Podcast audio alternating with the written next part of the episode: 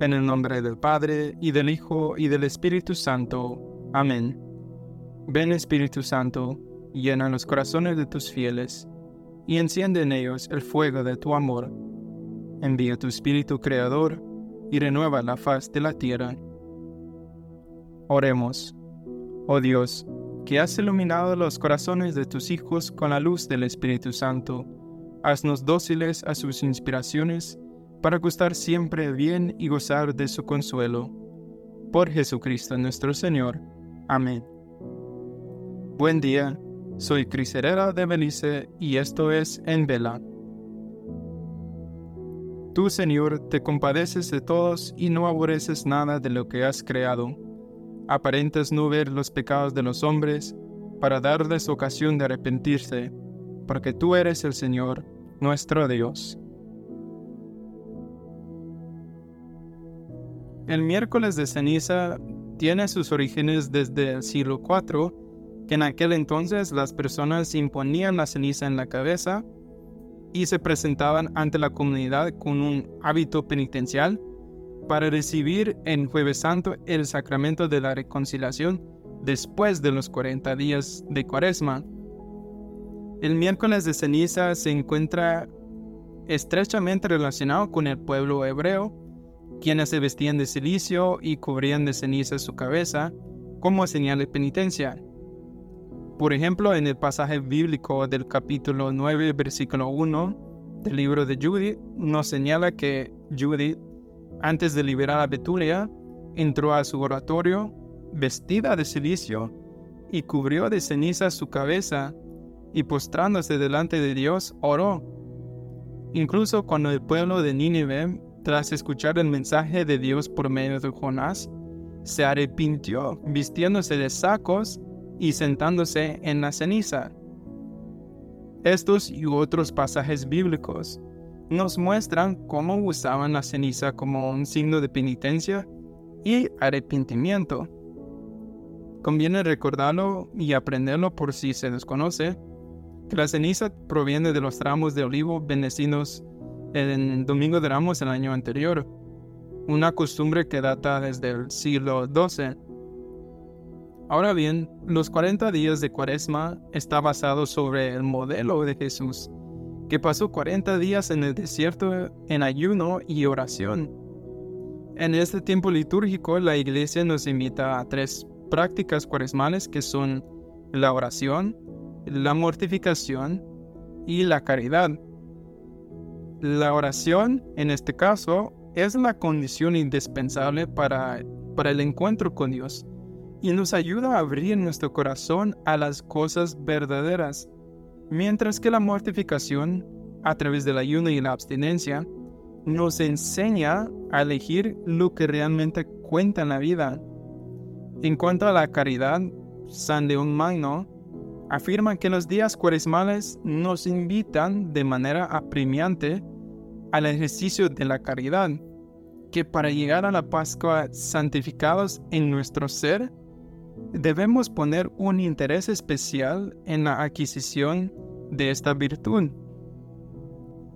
Ahora nos preguntaríamos, ¿por qué una cruz de ceniza en la frente en este día que inicia la cuaresma? La ceniza nos recuerda sobre la fragilidad de la vida, el dolor y la penitencia. En el pasaje bíblico de Ezequiel capítulo 9 versículo 4 a 6 nos dice, Pasaré por la ciudad de Jerusalén y marcaré una cruz en la frente de los hombres que gimen y lloran por sus pecados. Castigaré a los demás, pero el que lleve una cruz en la frente no lo tocaré. La cruz para nosotros los cristianos simboliza el sacrificio que Jesús hizo por nosotros. Y al hacer la señal de la cruz nos recuerda que somos pecadores y que necesitamos el perdón de Dios. Como ves, el hecho de que hoy vayan tantos cristianos a recibir la ceniza en la frente no es nada nuevo. Todo ser humano siente la necesidad de profundizar en los interrogantes de su existencia y en los motivos de por qué actúa de una u otra forma. La cuaresma es un momento perfecto de tomar conciencia de cuáles son nuestros defectos y hacer un stop en nuestra vida diaria para conocer cómo podemos mejorarnos y darle una nueva orientación a nuestra existencia, siendo alegres para uno mismo y para los demás. Podemos compartir los 40 días con Jesús en el desierto, pero para nosotros hoy en día los desiertos más difíciles de afrontar son el cansancio y las dificultades del vivir o la aridez de nuestras vidas. Por lo tanto, en este tiempo de gracia, podemos aprovechar a despojarnos del egoísmo, de la desconfianza, de las falsas seguridades, del odio y de la indiferencia para luego dar prioridad a lo que es más importante. Y para todo cristiano lo más importante es vivir la voluntad de Dios. Es un momento especial para identificar cuáles son las distracciones que no nos hacen escuchar la voz de Dios, que impiden nuestro crecimiento espiritual y que también nos impide a disfrutar la presencia de Dios en nuestras vidas. Nuestro corazón solo descansará verdaderamente cuando esté fijo en Cristo. Cuanto más confío en la bondad y el control soberano de Dios sobre cada circunstancia de mi vida, menos cosas inesperadas o duras pueden robarme la paz o la alegría que me han sido dadas en Cristo. Por lo tanto, los ejercicios cuaresmales, la meditación en la palabra, la oración, la caridad, el ayuno y la abstinencia, nos puede dar la fortaleza para ignorar estas distracciones mundanas y la voz de Dios se convierte en la que escuchamos ante todo y junto con Jesús podemos decir que no solo del pan vive el hombre, sino de toda palabra que sale de la boca de Dios.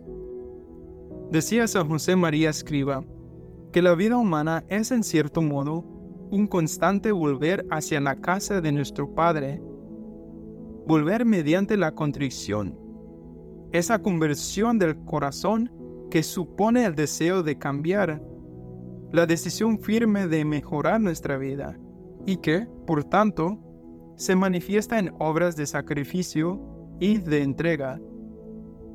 También en este tiempo de cuaresma recordemos sobre todo que la misericordia de Dios es mayor en medio de nuestras limitaciones y luchas, que Él nos quiere de vuelta, que siempre nos quiere cerca de su corazón amoroso y bondadoso, y así podemos volver a deleitar en su ternura.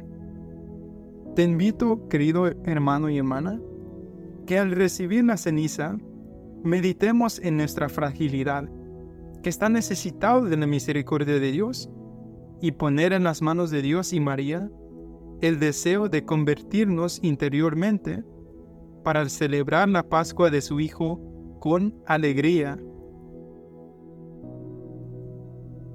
Tú, Señor, te compadeces de todos y no aborreces nada de lo que has creado. Aparentas no ver los pecados de los hombres para darles ocasión de arrepentirse, porque tú eres el Señor, nuestro Dios.